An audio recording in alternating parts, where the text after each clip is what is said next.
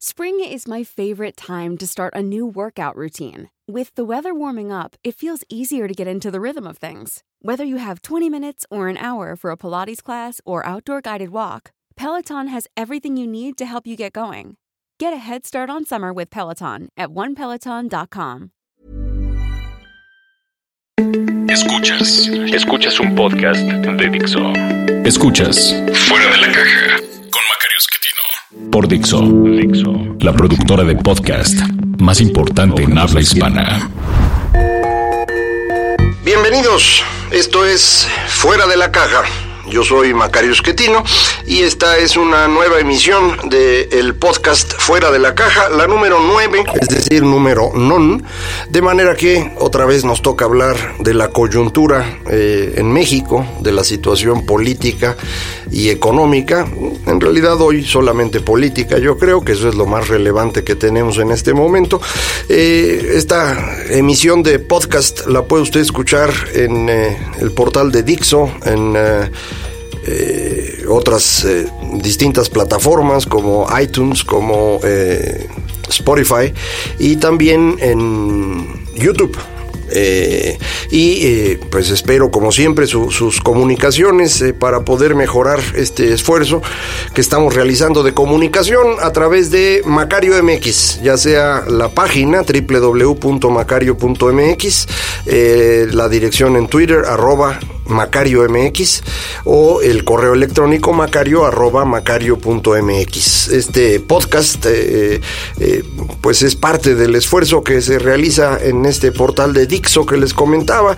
Eh, todos los lunes eh, tenemos una nueva emisión de Fuera de la Caja. Los martes está el podcast de otro modo con Roberto Morán y el oso Ceguera. Eh, el jueves hay dos, Bien Comer con Fernanda Alvarado y Linterna Mágica con Miguel Kane. Y los viernes, Filmsteria con Alejandro Alemán, Josué Corro y Penny Oliva. y bueno, pues decía yo, estamos en semana non, nos toca coyuntura y la coyuntura más importante, me parece, es el arranque del Congreso. Eh, el día primero de septiembre eh, inician las actividades de la nueva legislatura. Eh, pues, el día de arranque, como siempre, es un asunto más de ceremonia.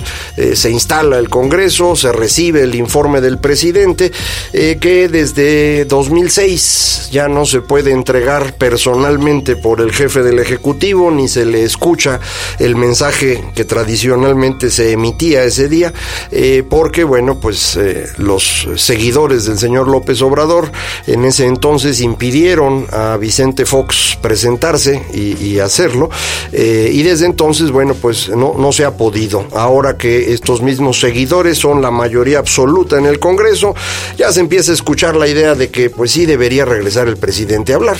bueno, así son estas cosas. es parte de, los cambios políticos que hemos vivido en México sin mucho orden. Eh, y bueno, como parte de estos eh, cambios, recuerde usted, eh, la mayoría de las curules, tanto en el Senado como en la Cámara de Diputados, corresponden a Morena, y a los partidos que se unieron a Morena en la coalición Juntos Haremos Historia, es decir, el Partido del Trabajo y el Partido Encuentro Social.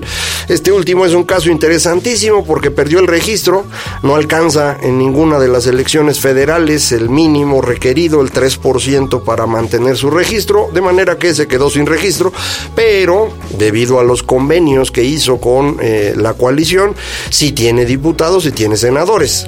Eh, yo suponía que los diputados del Partido Encuentro Social se transferirían todos directamente a Morena desde el principio, no fue así. Eh, armaron una especie de, fracción parlamentaria, cosa que entiendo no deberían poder hacer, pero pues ya ve usted que las leyes en México son de puro adorno. Eh, de forma que Morena no tenía la mayoría eh, en la Cámara. No alcanzaba los 251 diputados necesarios para la mayoría. Eh, los que se transfirieron, tanto del PT como de Encuentro Social a Morena, sumaban un total de 247. Le hacían falta cuatro. No los conseguía y entonces ocurrió una negociación interesantísima que vimos eh, el, día martes, que fue la primera sesión propiamente hablando de, las, las cámaras del Congreso. Porque bueno, la del día primero pues era ceremonial, pero la primera sesión propiamente hablando, que ocurrió en martes, lo que tuvimos fue una negociación curiosa. se intercambió la licencia al eh, Senado para el, eh, gobernador de Chiapas, Manuel Velasco. Me río al decirlo porque era gobernador, dejó de serlo para eh, llegar al Senado y pide licencia al Senado para regresar a ser gobernador, es decir, para ser sustituto de sí mismo. esto, es, esto es un absurdo, de hecho se viola la Constitución en al menos dos ocasiones en esto. Una primera es cuando se convierte en candidato Manuel Velasco al Senado. la Constitución Constitución explícitamente prohíbe que un gobernador sea candidato al Senado. Hubo dos en esta ocasión, Miguel Mancera y eh, el señor Velasco.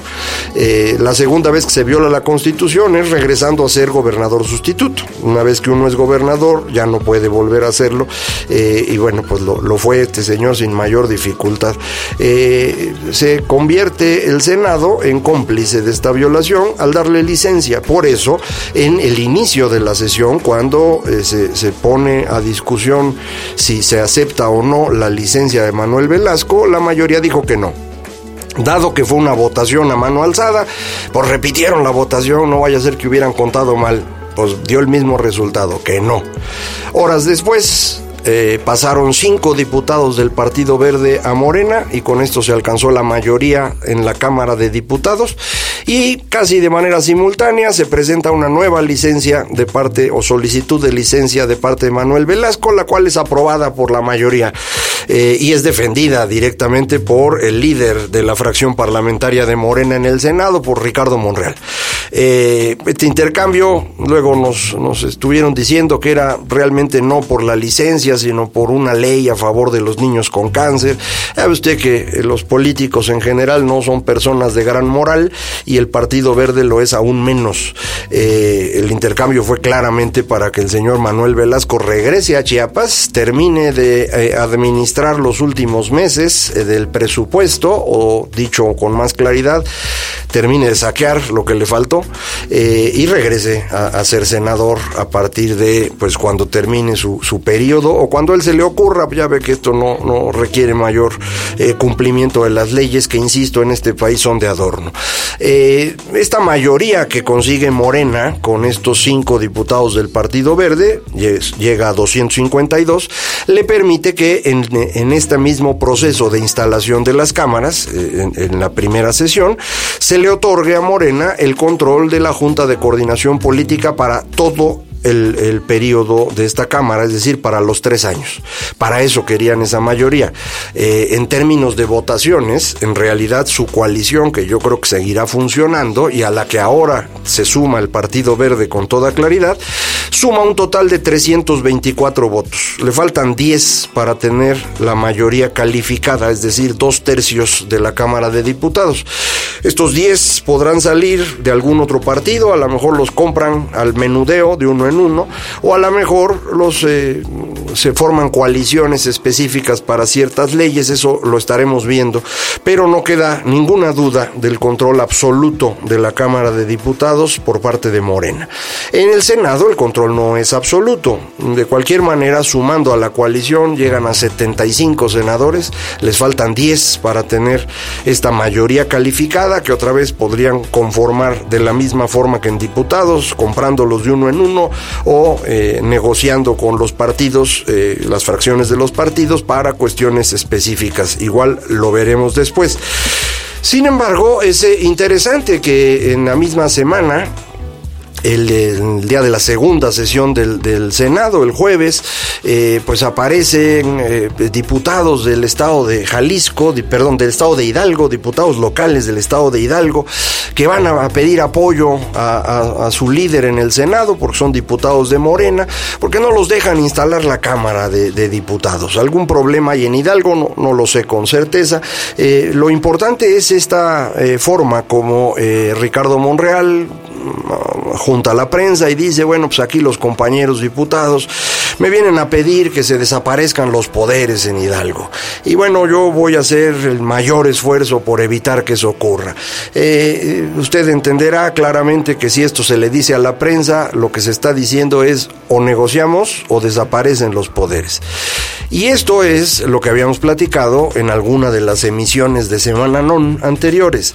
El control que tiene Morena de 20 congresos estatales le permite controlar a los gobernadores, aunque los gobernadores sean de otro partido. Eh, decía yo, de los 20 eh, congresos que, que controlan, 5 corresponden a gobernadores electos eh, en esta eh, elección de julio que, ganaron ellos mismos, ahí pues eh, prácticamente es el mismo partido, pero los otros 15 corresponden a los otros partidos, 9 del PRI, 5 del PAN y los otros 3 tienen que ver con una elección dispersa, por ejemplo en Jalisco, o donde el gobernador prácticamente no tiene partido, como es en Nuevo León el Bronco, o en Michoacán, eh, el, gobernador Aureoles, que era del PRD, pero apoyó al PRI en la elección pasada y nadie sabe si tiene o no un partido detrás. En cualquier caso, lo que está mostrando con toda claridad eh, Morena es que tiene y va a ejercer el poder absoluto desde el Congreso y desde los estados. Eh, esto es una cosa totalmente distinta a la que habíamos visto en los últimos 20 años. Usted recuerda que en eh, el gobierno de Cedillo se independizaron los gobernadores. El primer gobernador que se enfrenta a un presidente de la República con éxito desde los tiempos de Lázaro Cárdenas es Roberto Madrazo. Roberto Madrazo se enfrenta a Cedillo y lo derrota. Usted recordará que en 1994, además de la elección presidencial, hubo elección en Tabasco. El candidato del PRI era Roberto Madrazo y el candidato opositor del PRD era Andrés Manuel López Obrador. Gana Roberto Madrazo, López Obrador se inconforma, como en todas las elecciones que ha perdido, eh, y hace una gran marcha para llegar a la Ciudad de México y quejarse de que le habían robado la elección. Estando en el Zócalo, en un plantón, alguien le lleva unas cajas de cartón al interior de las cuales estaba toda la contabilidad de la campaña electoral de Roberto Madrazo, que, según supimos, eh, ascendía a un costo de 50 millones de dólares. Es una cosa brutal, es una cantidad inmensa eh, eh, y eso fue lo, supuestamente lo que se gastó el señor eh, Madrazo para resolver ese problema, porque acuérdese, el señor Cedillo tenía encima al EZLN y tenía la crisis económica, pues quería resolver esto y entonces negocia con Madrazo para que renuncie y se reponga la elección. Eh, Madrazo dice que sí, toma su avión, regresa a Villahermosa y se levanta en armas. Eh, se reúne con el Tribunal de Justicia del Estado, la Cámara de Diputados local y dicen no se va Madrazo. Primero se va Tabasco de la Federación a que Roberto Madrazo renuncie. Cedillo no sabe cómo resolver esto y acaba aceptando que Madrazo se quede primera vez que un gobernador derrota a un presidente de la República desde antes de 1934. Eh, poco después de esto, Cedillo pierde el control de la Cámara de Diputados en la elección de 1997 y sin ese control de la Cámara de Diputados se derrumba el régimen de la revolución, hay que reconstruir la forma de operar y se construye una nueva ley de coordinación fiscal. Esta ley de coordinación fiscal es el mecanismo por medio del cual se devuelve a los estados la recaudación que ocurre en ellos, en particular del impuesto al valor agregado, pero también parte del impuesto sobre la renta.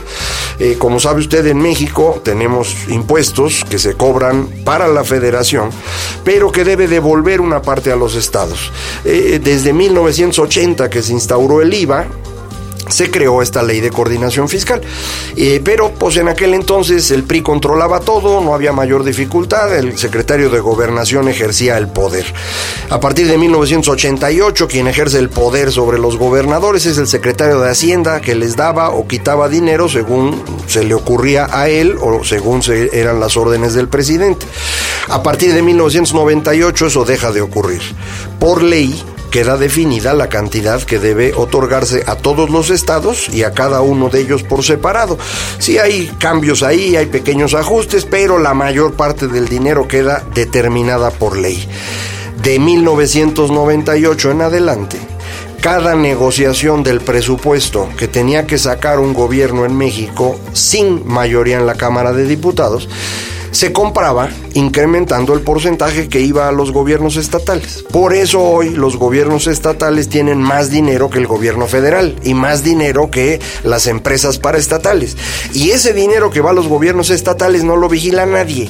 Por eso los saqueos que vimos en distintas entidades federativas que causaron el enojo que llevó finalmente al triunfo del López Obrador. Bueno, esta eh, manera de controlar el dinero para las eh, entidades federativas a través de la ley de coordinación fiscal, que acabó resultando en beneficio de estos eh, gobernadores, es algo que probablemente veamos cómo cambia en el futuro cercano. Los gobernadores que fueron poderosísimos desde 1998 empiezan a dejar de serlo hoy. Ahora el presidente electo, López Obrador, tiene una palanca sobre ellos, tiene el control de los congresos locales y tiene el control del Congreso Federal en prácticamente dos tercios, como hemos comentado. Así que no hay gobernador que se pueda oponer a López Obrador. Hay unos con más fuerza. Hay tres gobernadores del PRI que no tuvieron elección de Congreso local o no la perdieron tan feo y podrán defenderse un poquito. Esto es Coahuila, San Luis Potosí y Campeche, si no me equivoco. Eh, hay siete gobernadores del PAN, que pueden defenderse y es todo lo que hay. Todos los demás están absolutamente controlados. Eh, esto, insisto, significa un cambio muy grande contra lo que vivimos los últimos 20 años. En estos 20 años los gobernadores controlaban todo y por lo tanto hacían lo que les daba la gana. En lugar de tener un autócrata para todo el país, como era el presidente todopoderoso, la presidencia imperial del viejo régimen, ahora teníamos 32, uno en cada entidad federativa. Por eso el señor Felipe Calderón no logra construir una buena coordinación para frenar el ascenso de la violencia. Y por eso Peña Nieto tiene un fracaso aún mayor en ese tema. Eso es lo que probablemente pueda cambiar con López Obrador. López Obrador sí va a tener fuerza sobre los gobernadores y puede obligarlos a hacer cosas.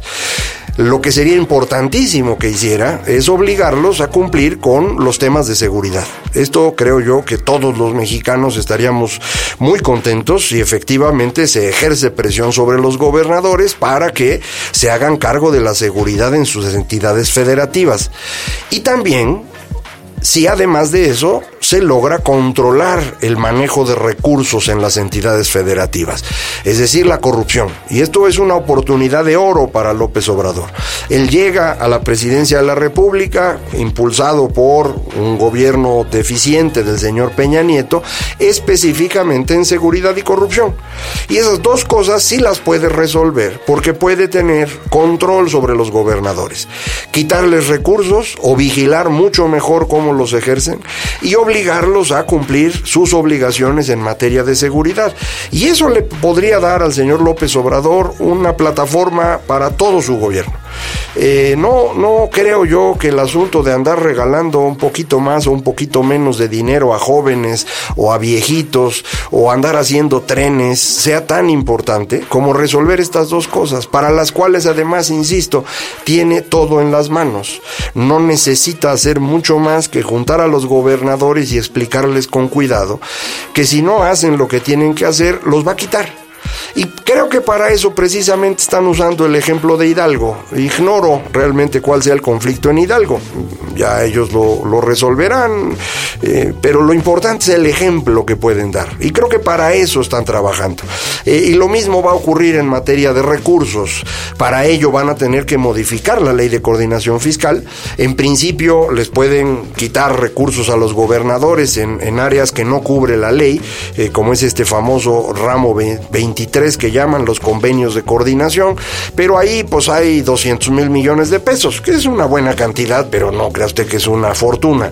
Eh, del otro lado, en lo que es eh, las participaciones eh, que reciben los, los, los, gobiernos estatales, estamos hablando de casi 2 billones de pesos, es decir, 10 veces más. Ahí es donde hay que atorarle. Y hay que hacerlo también, insisto, obligándolos a cumplir estas responsabilidades en materia de seguridad seguridad. Entonces, eh, como puede usted ver, eh, lo que estamos teniendo con toda claridad en, esta primera semana de funciones del Congreso eh, Federal en México es una muestra clarísima de concentración de poder. Esta concentración de poder puede convertirse en algo útil porque obligue a los gobernadores a hacer lo que tienen que hacer, o puede convertirse en un problema muy serio si esto se convierte en el autoritarismo que habíamos dejado atrás eh, al, final de los años 90. Este equilibrio entre el centralismo utilizado para que se eh, comporten mejor distintos funcionarios públicos o el autoritarismo dirigido a mantener el poder eternamente, pues va a ser el asunto difícil, el equilibrio complicado para el nuevo gobierno. Por conocimiento personal de López Obrador y de muchos de los que lo acompañan, yo creo que son autoritarios. Pero pues es una oportunidad de lujo para demostrar que estoy equivocado y, decirme, no, mira, no éramos autoritarios, queríamos resolver los problemas.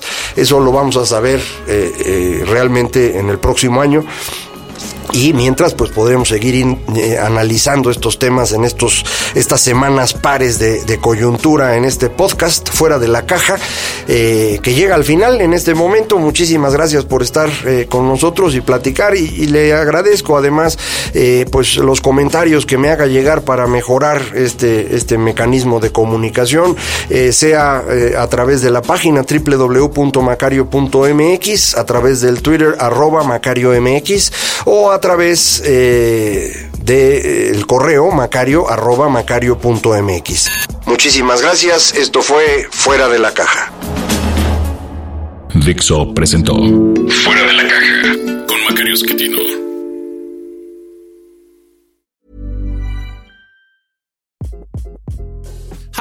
This is Craig Robinson from Ways to Win, and support for this podcast comes from Invesco QQQ the official ETF of the NCAA. The future isn't scary. Not realizing its potential, however, could be. Just like on the recruiting trail, I've seen potential come in many forms as a coach. Learn more at Invesco.com slash QQQ. Let's rethink possibility. Investco Distributors, Inc.